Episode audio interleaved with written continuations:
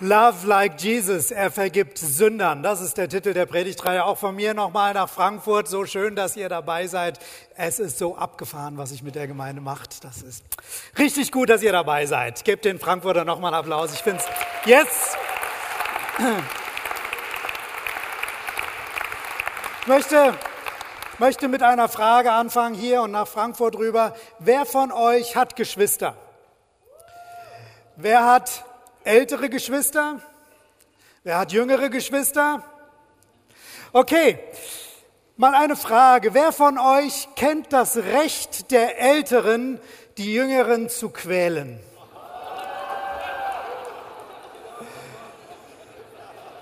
Es ist nicht wirklich ein Recht, aber die Älteren nehmen sich's raus. Ich bin der jüngste von vier Brüdern und ich musste das tragisch erleben. Wer von euch kennt das Recht der Jüngeren, die Älteren zu piesacken? Familie ist schon was Besonderes. Move Church Familie, wir gemeinsam unterwegs hier in Frankfurt. Es ist so gut. Und das Interessante an einer Familie ist, ich war der jüngste von vier Brüdern und ja, ich habe hier und da gelitten. Wir haben uns neulich wieder als vier Brüder getroffen und dann haben wir so ein bisschen drüber gesprochen, wer hat eigentlich unter wem am meisten gelitten. Und dann war eine Dinge relativ klar, ich natürlich, dachte ich, aber egal. Ähm, aber eine Sache ist mir im Nachhinein bewusst geworden. Ich war der Jüngste aber ich hatte riesige Vorteile. Wisst ihr warum? In der Schule wusste jeder, ich habe drei ältere Brüder. Mit mir hat sich niemand angelegt. Und das ist das Vorrecht, wenn man ältere Brüder hat. Einer davon sitzt ja hier, der hat die Gemeinde gegründet. Ähm, ich bin so dankbar für den Andreas als unseren Gemeindeleiter, Senior Pastor der Move Church. Und ähm, eine Sache, die ich gelernt habe, ist, es ist so gut, ältere Brüder zu haben. Die können schützend da sein, aber die können einem auch gut Dinge beibringen. Und der Andreas hat mir viele Dinge beigebracht. Ich habe vieles von ihm gelernt, wie man raucht und äh, verschiedene andere Dinge. Aber der Knackpunkt ist eigentlich der, wir alle haben einen großen Bruder. Und das ist Jesus. Das ist Jesus und von ihm wollen wir lernen. Nicht wie man raucht, sondern das, was im Leben zählt. Die Serie heißt Love Like Jesus. Wir wollen lieben wie Jesus. Wir wollen von unserem großen Bruder lernen, wie wir wirklich lieben können. Und der erste Teil dieser Serie hat den Schwerpunkt, er vergibt Sündern. Es geht um Vergebung. Es geht darum, dass Jesus uns vergibt. Aber wenn wir darüber uns Gedanken machen, dass er uns vergibt oder er Menschen vergibt und wir von ihm lernen, dann geht es ja auch darum, dass wir vergeben. Im Vater unser, was wir jede Woche miteinander beten, heißt es, vergib uns unsere Schuld, wie auch wir vergeben unseren Schuldigern. Und wir können eigentlich nur wirklich vergeben, wenn wir verstehen, wie Jesus uns vergeben hat. Und gerade in der Passionszeit jetzt, in der Vorbereitung hin auf Karfreitag und Ostern, ist es so schön, sich das anzuschauen, wie Jesus uns geliebt hat und davon zu lernen. Und wenn es um das Thema Vergebung geht, geht es auch zuerst darum, Vergebung zu empfangen.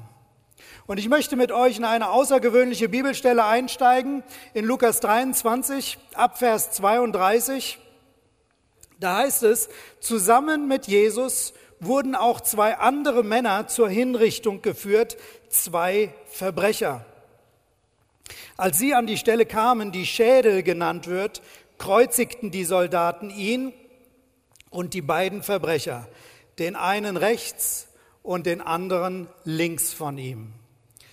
Lass mich hier einfach mal kurz einsteigen. Wir kennen die Ostergeschichte, Karfreitag, Jesus wird gekreuzigt, Ostern, er steht wieder auf von den Toten.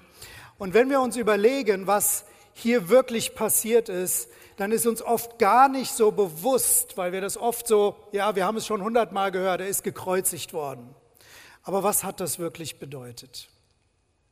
Die Bibel sagt uns, dass Gott uns so sehr geliebt hat, dass er seinen Sohn auf die Welt geschickt hat. Das ist Jesus. Er ist auf die Welt gekommen, der Sohn Gottes kommt. Er kommt in diese Welt, er kommt voller Liebe. Und er kommt für dich, er kommt für mich, er kommt für die Menschen damals und er bringt die Liebe Gottes, er bringt Heilung, er bringt Wiederherstellung für dich. Er sorgt sich um dich, er kümmert sich und damals hat er sich um die Menschen gekümmert und er hat aber auch darüber gesprochen, dass er der Sohn Gottes ist, wer er wirklich war. Und dafür haben die religiösen Führer ihn kritisiert. Und schließlich haben sie entschieden, ihn umzubringen und sie haben ein Kopfgeld auf ihn ausgesetzt. Und einer seiner engsten Freunde hat Jesus verraten. Er hat das Kopfgeld in Anspruch genommen. Und ihr kennt diese Leidensgeschichte. Ich will nur auszugsweise ein paar Momente sagen. Diese Leidensgeschichte, ähm, unschuldig angeklagt, mit falschen ähm, Anklagen.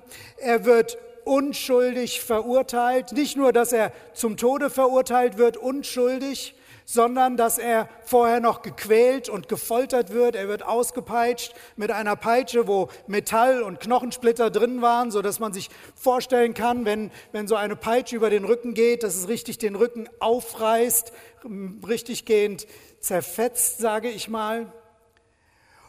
Dann wird ihm eine Dornenkrone aufgesetzt. Und wer Dornen kennt. Meine Frau ist eine Rosenliebhaberin. Wenn sie Rosen schneidet, dann kommt sie immer ganz zerkratzt. Aber stell dir vor, so eine Krone mit Dornen, die wahrscheinlich noch länger waren, auf den Kopf gesetzt, durch die Kopfhaut, durch auf den Schädel. Was für Schmerzen. Und dann wird er ans Kreuz genagelt. So eine Ungerechtigkeit. Als er ans Kreuz genagelt wird, da haben sie Nägel genommen, die so fingerdick sind, durch die Handgelenke hindurch geschlagen, durch die Fußgelenke hindurch geschlagen. Was für Schmerzen und was für eine Ungerechtigkeit. Er wird verspottet. Oft in Filmen wird es so dargestellt, dass das Kreuz relativ hoch war. Ähm, manche Historiker sagen, das war oft gar nicht so hoch, sondern sie waren nur knapp über dem Boden, sodass Leute vorbeigehen konnten, sie anspucken konnten, sie verspotten konnten. Und so war es auch bei Jesus. Sie haben gesagt, wenn du der Sohn Gottes bist, dann steig doch vom Kreuz herab. Und da hängt er. Und die Qual bei diesem Kreuzigungstod ist, dass du wirklich, du hängst an den Nägeln, du leidest unter Atemnot, weil alles drückt auf die Lunge durch dieses Hängen. Und wenn du wieder tiefer Luft holen willst, dann musst du dich irgendwie an den Nägeln ein bisschen hochstemmen. Und da hängt der Sohn Gottes, unser großer Bruder, so wie wir ihn heute sehen können. Und er spricht eins der erstaunlichsten Gebete was die Menschheit total verändert hat, was das Leben von Millionen von Menschen seither verändert hat. Das ist der nächste Vers, der Vers 34. Da heißt es, als er dort am Kreuz hängt, zwischen den beiden Verbrechern, Vater, vergib ihnen, denn sie wissen nicht, was sie tun. Er war der Sohn Gottes und er spricht seinen himmlischen Vater an, er spricht Gott an und sagt, Vater, vergib Vergib ihnen. Vergib diesen Menschen, die mir das Unglaubliche antun. Vergib denen, die mir das Schlimmste überhaupt antun, was man Menschen nur antun kann. Ungerechtigkeit pur. Vergib ihnen. Was tut Jesus da? Seine Liebe bringt ihn dazu, den Menschen, die ihm das Unverzeihbare antun, zu verzeihen. Das ist unser Gott. Das ist die Liebe Gottes. Und ich weiß nicht, wo du in deinem Leben sagst, ich habe Mist gebaut, ich habe versagt, ich habe etwas Unverzeihliches vielleicht sogar getan. Lass mich dir eins sagen. Als Jesus damals für die gebetet hat, die ihn ans Kreuz geschlagen haben, hat er nicht nur für die Menschen damals gebetet, er hat für mich gebetet und er hat für dich gebetet. Warum? Weil mit all unserem Versagen, mit all unseren Fehlern, mit all unserer Schuld haben wir ihn ans Kreuz gebracht. Er ist ans Kreuz gegangen, um all das zu tragen. Und es gibt so viele Menschen, die leiden unter dem, was sie selbst getan haben. Sie haben so viel Anklage in ihrem Herzen gegen sich selbst. Sie spüren das, weil sie das Gefühl haben, das ist unverzeihlich. Und vielleicht ist es menschlich gesehen auch unverzeihlich. Aber wisst ihr was?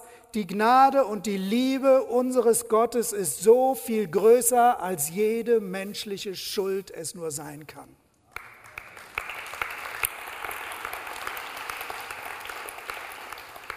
Es ist eine göttliche Realität, dass seine Liebe bereit ist, alles zu vergeben. Und ich möchte, ich möchte hier einfach mal hineinsprechen, weil ich glaube, dass hier und auch in Frankfurt wahrscheinlich Menschen sind, die sagen, ich habe Dinge getan oder gesagt, ich wünschte, ich könnte es rückgängig machen, aber ich kann es nicht. Und vielleicht vergeben dir Menschen nicht, weil das, was du getan hast, gar nicht zu vergeben ist, weil es unverzeihbar ist. Vielleicht kannst du dir selber nicht vergeben, weil es unverzeihbar ist oder erscheint. Aber es ist verzeihbar von Gott. Gottes Gnade ist so viel größer. Wenn Jesus für die gebetet hat, um Vergebung gebetet hat und quasi Vergebung gewährt hat, denen, die ihm das angetan haben, die das nicht bereut haben. Wie viel mehr für dich, wenn du sagst, ja, es tut mir leid und wenn du Gott um Vergebung bittest. Die Bibel sagt, ich werde dir vergeben, dir wird vergeben, ohne wenn und aber, wenn du Gott bittest. Und deswegen möchte ich einfach so einen kurzen Moment nehmen ich glaube, dass heute hier Menschen sind, die solche Dinge mit sich rumtragen. Und ich möchte so einen Moment nehmen und möchte mit euch beten. Ich möchte euch bitten, dass ihr einfach mal die Augen schließt, weil ich glaube, dass Gott seine Vergebung jetzt Menschen geben will für Dinge, die eigentlich unverzeihbar sind. Auch für kleine Dinge. Vielleicht sind es kleine Dinge, die man menschlich gesehen vergeben kann. Aber Gott ist derjenige, der vergibt. Deswegen schließt einfach mal die Augen hier in Frankfurt und wir beten zusammen. Und ich möchte euch einfach ein Gebet vorsprechen, womit du das, das zu Gott hinbringst, deine Schuld. Lass uns das einfach gemeinsam sprechen. Herr Jesus Christus, ich bringe dir mein Versagen. Ich bringe dir meine Schuld. Und ich bitte dich, dass du auch mir vergibst.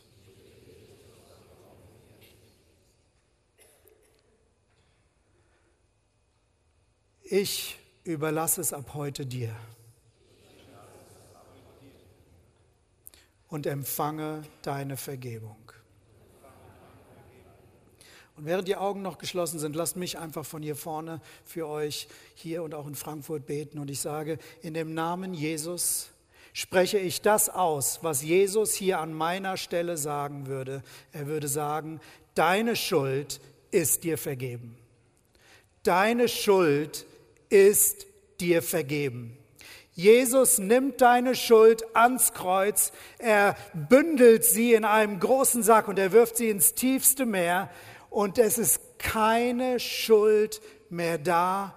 Gott hat dir vergeben im Namen Jesus. Amen. Amen. Amen. Das ist die Liebe Gottes. So unfassbar groß, so überdimensional, eigentlich überhaupt nicht zu begreifen.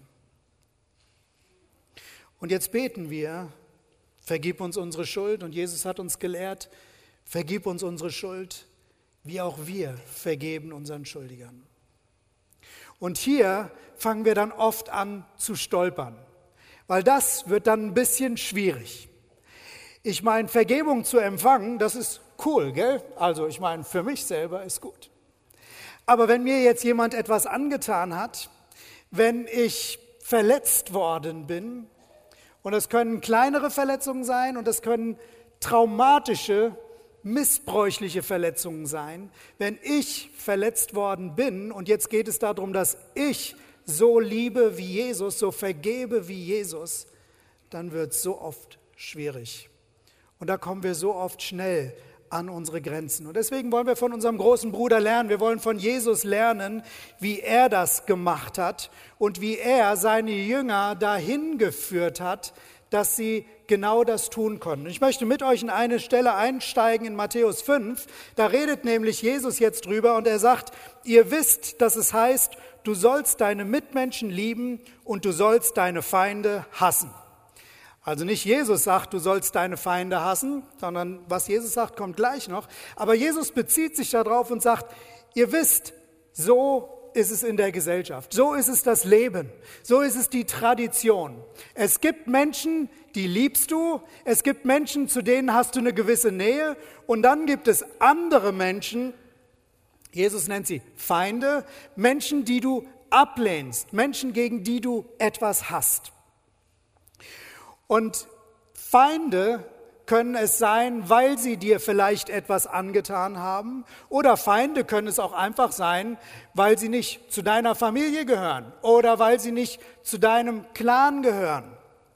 Ehrlich gesagt, das ist etwas, was unsere Gesellschaft durchzieht und das kannten die Menschen damals genauso wie heute. Wir alle kennen das. Bei mir hat es damals schon in der Schule angefangen. Als ich in die erste Klasse gekommen bin, wir hatten zwei Klassen, die wir dort hatten.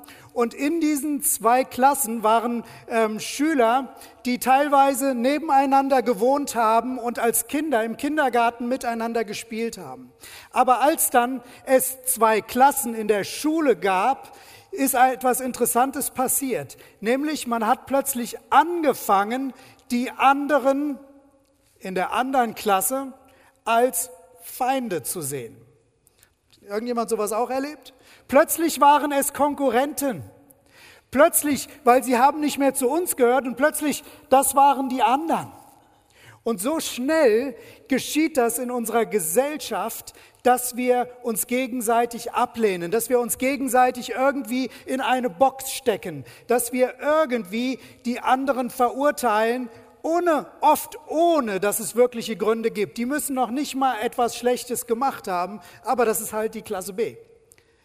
Du siehst so etwas zum Beispiel auf der Universität mit unterschiedlichen Campussen, die es da gibt, wo dann auf der einen Seite sind die, die ähm, Sozialarbeiter zum Beispiel, die bitte verzeiht mir, aber ein relativ entspanntes Leben haben und über Beziehungen sich Gedanken machen und alles gut und richtig und viel lernen, um der Gesellschaft zu helfen. Und dann hast du nebendran den anderen Campus, wo die sind, die Mathematiker, die Physiker, die Chemiker. Für die Sozialarbeiter sind das die Nerds. Und für die Mathematiker sind das die, die mit dem Leben nicht klarkommen. Obwohl es eigentlich anders, aber egal. So oft, so oft ist es so, dass wir andere verurteilen und in Schubladen stecken und vielleicht hassen wir sie nicht wirklich, aber irgendwo ist eine Grenze da. Das kann sein, weil jemand der Fan von einem anderen Fußballverein ist als du. Und es kann so schnell durch Nachbarschaften in der Firma kann das sein. Man hat diejenigen, mit denen man gut kann und diejenigen, wo man eher vorsichtig ist. Vielleicht ist man generell gegen die Chefs, weil die wollen einen ja immer nur ausnutzen. Oder so gibt es irgendwie so diese Richtungen. Und dann gibt es das auch in den Religionen. Moslems, die Christen hassen. Und was ich zunehmend in unserer Gesellschaft leider wahrnehme, ist, dass Christen mit, mit dem, dass mehr Muslime auch hier sind, Angst entwickeln gegenüber dem Islam. und vielleicht sogar einen Islam-Hass entwickeln und eine Abwehr haben gegen andere Menschen. Es ist so normal. Das ist das, was Jesus sagt. Das ist das, was in der Gesellschaft normal ist, was ihr kennt. Aber jetzt kommt das, was Jesus hinterher sagt im Vers 44. Vers 43 war, ihr wisst, dass es heißt, du sollst deine Mitmenschen lieben, du sollst deine Feinde hassen. Jetzt sagt er, ich aber sage euch, liebt eure Feinde und betet für die, die euch verfolgen. Jesus stellt diese Welt auf den Kopf. Jesus dreht diese gesellschaftliche Ordnung der Ablehnung, der Verurteilung, ob gerechtfertigt oder ungerechtfertigt, er stellt das komplett auf den Kopf, er dreht das um und er sagt, liebt eure Feinde. Ich möchte euch in die nächste Bibelstelle mit hineinnehmen, die das noch ein bisschen ausführlicher macht. Das ist in Lukas 6, 27 und 28. Da sagt er, aber euch, die ihr mir zuhört, sage ich, liebt eure Feinde, tut denen Gutes, die euch hassen, segnet die, die euch verfluchen und betet für die, die euch Böses tun. Jesus zeigt uns einen komplett anderen Weg als das, was wir normalerweise kennen. Und ehrlich gesagt auch anders, als wir es oft als gerecht empfinden. Aber Jesus sagt, mein Weg ist nicht der Weg der menschlichen Gerechtigkeit. Wisst ihr, menschliche Gerechtigkeit sagt, wie du mir, so ich dir. Menschliche Gerechtigkeit sagt, wenn du mir einen Schaden zugefügt hast, dann musst du den wieder gut machen. Und wenn du ihn nicht vollkommen wieder gut gemacht hast, dann bleibst du in meiner Schuld. Das ist das Prinzip menschlicher Gerechtigkeit. Aber ganz ehrlich, wir wissen alle, dass das nicht wirklich funktioniert. Warum? Das funktioniert vielleicht, wenn ich dir eine Beule in dein Auto mache und dann kaufe ich dir ein neues Auto. Dann habe ich das wieder gut gemacht. Oder ich schaue, dass du einen neuen Kotflügel bekommst und es ist wieder alles in Ordnung, alles wie vorher. Und dann ist es vielleicht die Gerechtigkeit, sozusagen Gerechtigkeit Genüge getan. Aber der Punkt ist, es gibt so viele Dinge, die können wir nicht wieder gut machen. Die Beulen in einer Seele, die kannst du nicht ausbeulen, die kannst du nicht flicken, die kannst du nicht heilen und ich nicht und keiner von uns kann das. Dinge, die wir getan haben oder die andere uns angetan haben, die sind oft einfach nicht wieder gut zu machen.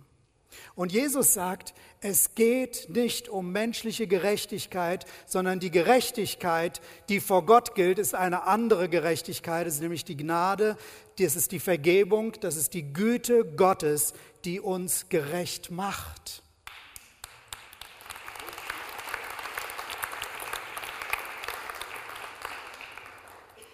Und Jesus sagt, wenn ihr diese Gnade empfangen habt, dann gebt diese Gnade auch genau auf diese Art weiter, wie ihr das empfangen habt. Und der Jesusweg, ich habe es einfach mal in vier Punkten aufgeschrieben aus den Bibelstellen, der Jesusweg, wenn du einen Feind hast, wenn du jemanden hast, der sozusagen irgendwo vielleicht dich verletzt hat oder irgendwie zu jemandem, zu einer Gruppe gehört oder eine Person ist, mit der du nicht gut kannst, wo du starke Ablehnung empfindest, dann sagt Jesus, vergib ihm oder wenn es eine Frau ist, vergib ihr. Jesus sagt, tu ihm oder ihr Gutes. Tu ihm oder ihr Gutes, segne ihn oder sie und bete für ihn oder sie. Als ich in der Vorbereitung war, habe ich mir diese Punkte einfach so übereinander aufgeschrieben aus den Bibelstellen. Ich habe gedacht, wie schön wäre es gewesen, wenn Jesus nur gesagt hätte, bete für sie. Weil so, da kenne ich ein paar Gebete im Alten Testament, die David gebetet hat, wo er gebetet hat, Herr, zertrümmere ihren Schädel, lass Feuer auf sie fallen und was weiß ich wie.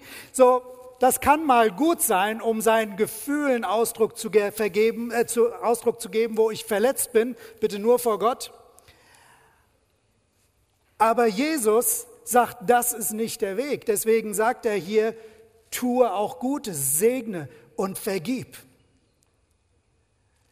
Das heißt, in dieser Haltung, die Jesus uns vor Augen malt, geht es darum, eine ganz neue Haltung zu bekommen gegenüber den Menschen, die da sind. Er sagt, liebt eure Feinde.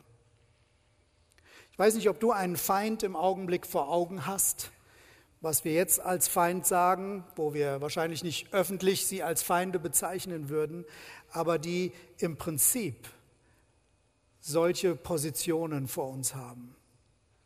Und Jesus sagt, geh anders damit um.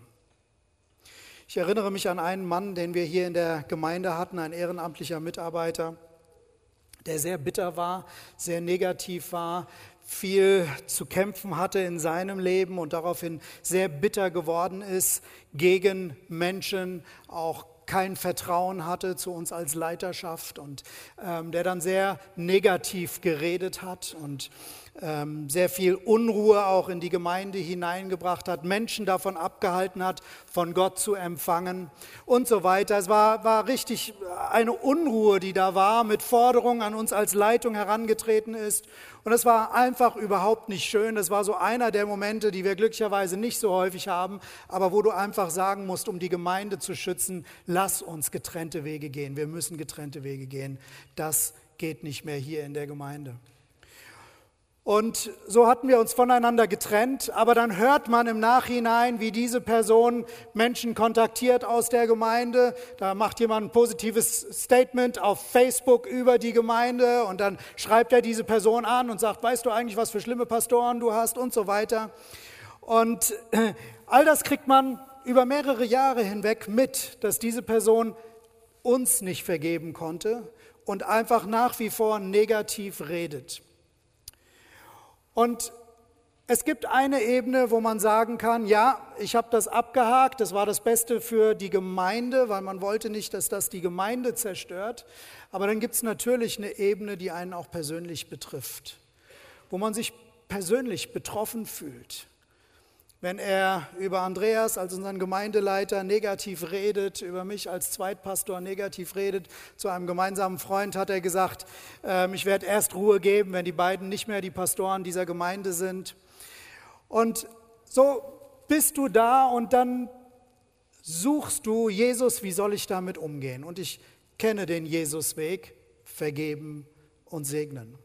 Und das habe ich praktiziert. Ich habe es immer wieder praktiziert. Immer wenn mir das begegnet ist, wenn mir das hochgekommen ist, dann habe ich gesagt, Gott, ich vergebe ihm, ich lasse ihn los, ich segne ihn, ich habe für seine Familie gebetet, für ihn gebetet, dass es ihm gut geht. Und was ich erlebt habe dabei ist, jedes Mal, wenn ich das gemacht habe, und das ist das Interessante, dann macht es mich ein Stück freier. Wenn ich vergebe, wenn ich segne für die, die mich hassen oder die mir Böses tun, dann hilft mir das, das setzt mich frei. Und das ist eigentlich das Geschenk an diesem Jesusweg, an diesem Prinzip der Vergebung, dass ich freier werde. Ich habe dann aber auch gemerkt, dass ich nicht wirklich mich frei gefühlt habe. Ich hatte so die Vorstellung, wie wird das sein, wenn du dem Mann mal persönlich begegnest? Und dann hat sich so im Magen zusammengezogen. Vielleicht kennen manche das von euch. Ähm, bei bestimmten Personen, du willst denen nicht begegnen, weil du das Gefühl hast, dann kommt alles wieder hoch. Und dann habe ich gemerkt, okay, ich muss hier noch mal etwas mehr Zeit hineingeben. Und dann habe ich gesagt, okay, ich nehme mir vor Gott Zeit, um ihm wirklich alles zu vergeben. Vorher hatte ich immer so pauschal gesagt, ich vergebe ihm, aber dann habe ich Folgendes gemacht. Ich habe gesagt, Gott, Jesus, ich vergebe ihm dafür, dass er so negativ über uns geredet hat. Ich vergebe ihm, dass er der Gemeinde geschadet hat, dass er Menschen mit seinem negativen Reden geschadet hat. Ich vergebe ihm auch, dass er in mir etwas ausgelöst hat, nämlich das Gefühl, dass ich mich immer verteidigen muss, wenn jemand negativ redet. Ich vergebe ihm dafür, dass er mich in eine Unfreiheit gebracht hat, weil wenn ich Angst habe, ihm zu begegnen, dann bin ich nicht wirklich frei.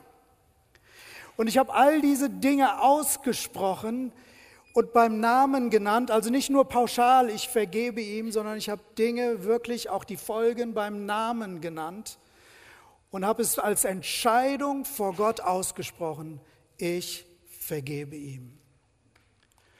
Und dann habe ich für ihn gebetet und habe ihn gesegnet. Und dann habe ich in mich reingehorcht. Und dann ist, plötzlich, ist mir plötzlich was bewusst geworden. Ich hatte kein bisschen Angst mehr, ihm zu begegnen, sondern ich habe mich auf die Begegnung, wann immer sie auch kommen sollte, mit ihm gefreut. Wow, was ist denn das? Wie sehr kann sich etwas im Herzen verändern, wenn ich anfange, den Jesusweg zu gehen und in meinem, vor meinem geistlichen Auge war das, dass ich das schon gesehen habe. Ich werde ihm begegnen und ich werde ihn anlächeln und werde mich freuen, ihn zu sehen. Und dann kam es sogar einige Zeit später so, dass ich ihm tatsächlich begegnet bin und ich bin auf ihn zugegangen, habe ihm die Hand entgegengestreckt, hat gesagt, hey, es ist so schön, dich zu sehen. Und er war völlig verwirrt.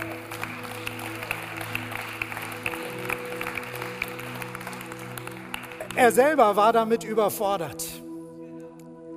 Aber für mich habe ich gemerkt, wie sehr Jesus mich freigesetzt hat, dadurch, dass ich den Weg Jesu gegangen bin. Und darum geht es. Wenn Jesus sagt, vergib, wie ich vergebe, dann geht es um deine Freiheit. Es geht darum, dass du ein glücklicheres Leben führen kannst in der Fülle dessen, was Gott für dich hat.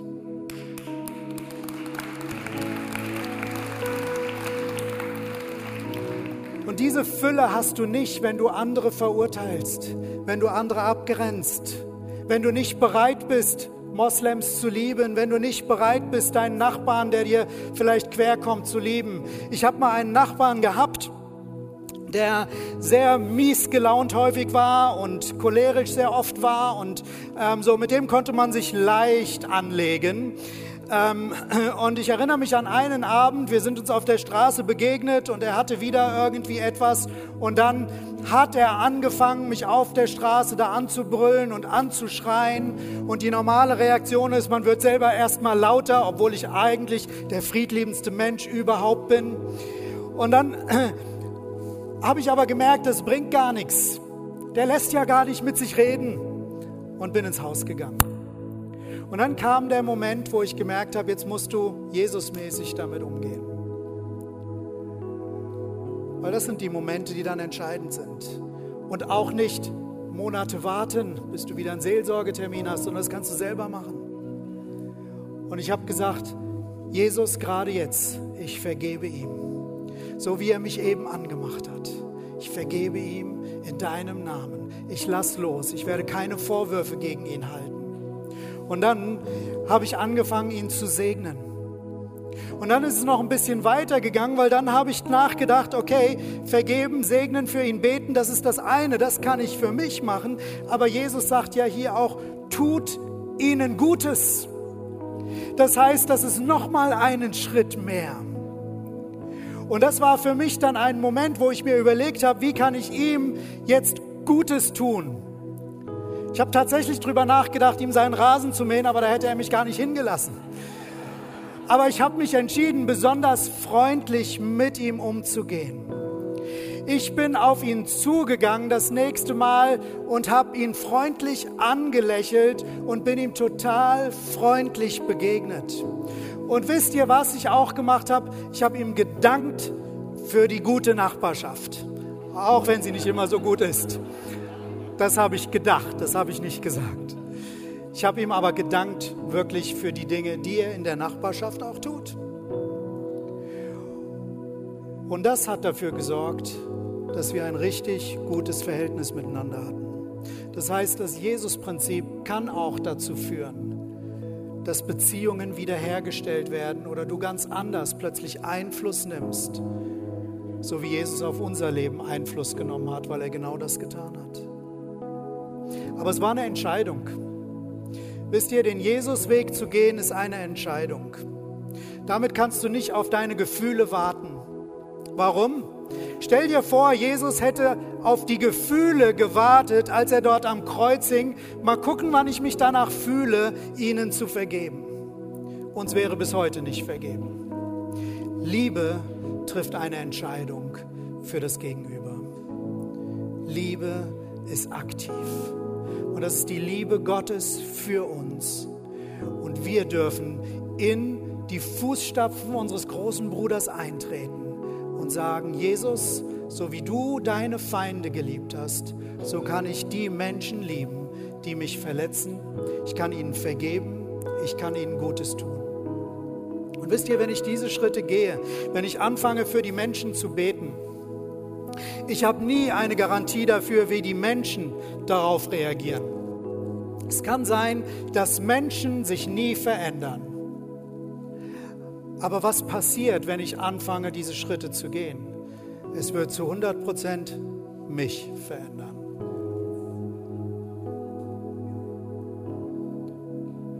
Jesus hat uns einen Weg vorbereitet, den wir gehen können.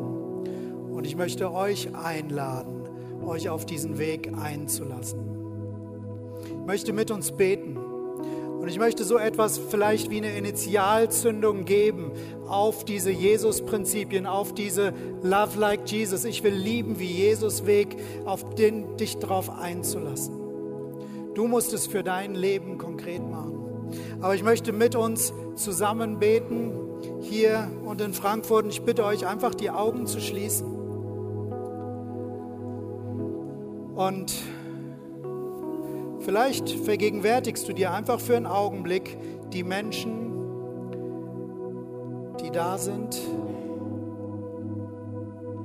die du ablehnst, wo du negative Empfindungen hast, wo dein Bauch sich zusammenzieht. Menschen, die dich vielleicht verletzt haben. Vielleicht einfach nur andere Gruppierungen, wo Jesus sagt, ich habe dir vergeben, vergib. Wo Jesus sagt, liebe deine Feinde, segne, die dich verfluchen. Und ich will einfach ein Gebet vorsprechen und ich lade euch ein, das alle hier und in Frankfurt nachzusprechen. Jesus Christus, ich komme jetzt zu dir und ich bringe dir all die Situationen, wo ich verletzt worden bin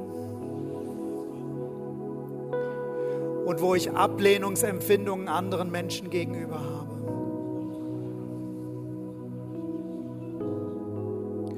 und ich will deinen Weg gehen. Ich will in deinen Fußstapfen gehen. Du hast mir vergeben und so vergebe ich. Ich lasse jetzt los. Ich lasse Anklage los. Ich lasse Verurteilungen los. Ich lasse Enttäuschungen los. Ich will mein Leben nicht mehr auf menschliche Gerechtigkeit bauen, sondern auf deine Gerechtigkeit. Und so segne ich diese Menschen. Und ich bitte dich, dass du ihnen Gutes tust.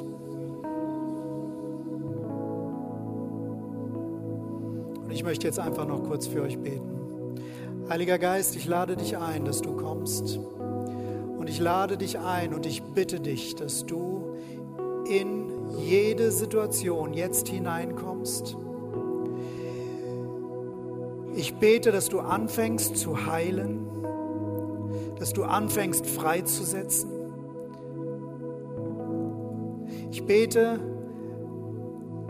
dass die Belastung und der emotionale Schmerz der Ablehnung jetzt gebrochen ist in dem Namen Jesus.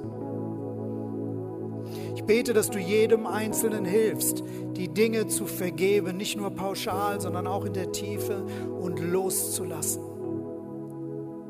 Jesus, du hast das Unverzeihbare vergeben und hilf uns, dass auch wir das Unverzeihbare vergeben können.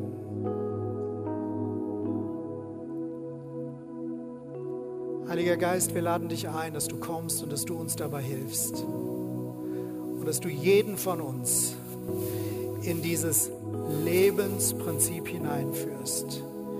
Nicht nur heute mal zu vergeben, sondern dauerhaft zu vergeben, zu segnen, zu beten und denen Gutes zu tun, die es eigentlich nicht verdient haben. Und ich danke dir, dass du so mit uns umgehst und uns dadurch befähigst, dass wir auch mit anderen so umgehen können. Danke dafür. Danke für den Fluss deiner Heilung. Danke dafür. In dem Namen Jesus. Und alle sagen Amen.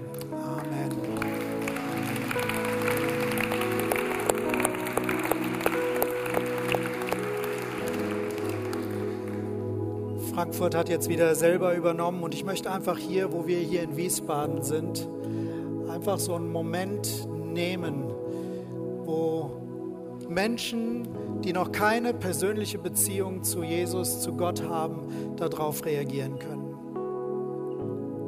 Oder auch am Livestream.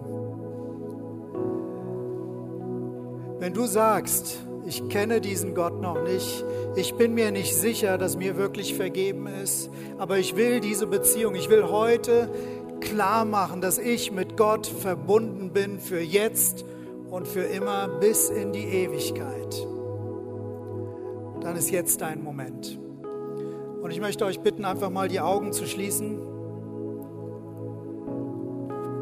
möchte einfach die Frage von hier vorne stellen. Wenn das dich betrifft, ich möchte mit dir, für dich ein Gebet sprechen, dann lade ich dich ein, dass du jetzt einfach kurz die Hand hebst. Wenn du sagst, ja, ich möchte mein Leben mit Gott verbinden, ich möchte das festmachen. Mach es zu einem Zeichen für Gott, Zeichen für mich, damit ich weiß, für wen ich hier bete. Heb einfach kurz deine Hand, damit ich das sehen kann. Dankeschön. Wer ist noch da? Mach es einfach zu einem Ausdruck. Dankeschön. Dankeschön. Dankeschön, Dankeschön. Danke für die Hände. Danke, dass du damit Gott ein Zeichen gibst. Und ich möchte einfach ein Gebet jetzt sprechen und ich lade dich ein, dieses Gebet nachzusprechen, ähnlich wie wir das eben gemacht haben. Und es ist ein Gebet der Hingabe an Gott, wo du dein Leben mit Gott verbindest. Und die Gemeinde, ich lade euch ein, ist einfach zur Unterstützung für die, die die Hand eben gehoben haben, zur Unterstützung für diese Person, das mitzubeten. Lasst uns beten. Herr Jesus Christus, ich komme jetzt zu dir und ich vertraue dir mein Leben an. Ich lege mein Leben in deine Hände. Du kennst mein Leben. Du kennst mich durch und durch. Vergib mir meine Schuld und mach mein Leben neu. Ich treffe heute eine Entscheidung, mit dir als meinem Gegenüber zu leben. Und ich bekenne, ab heute bist du mein Herr und mein Gott.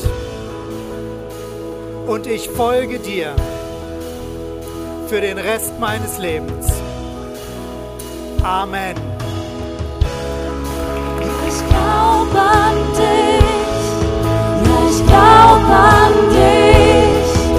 unser Gott, der Wunder zu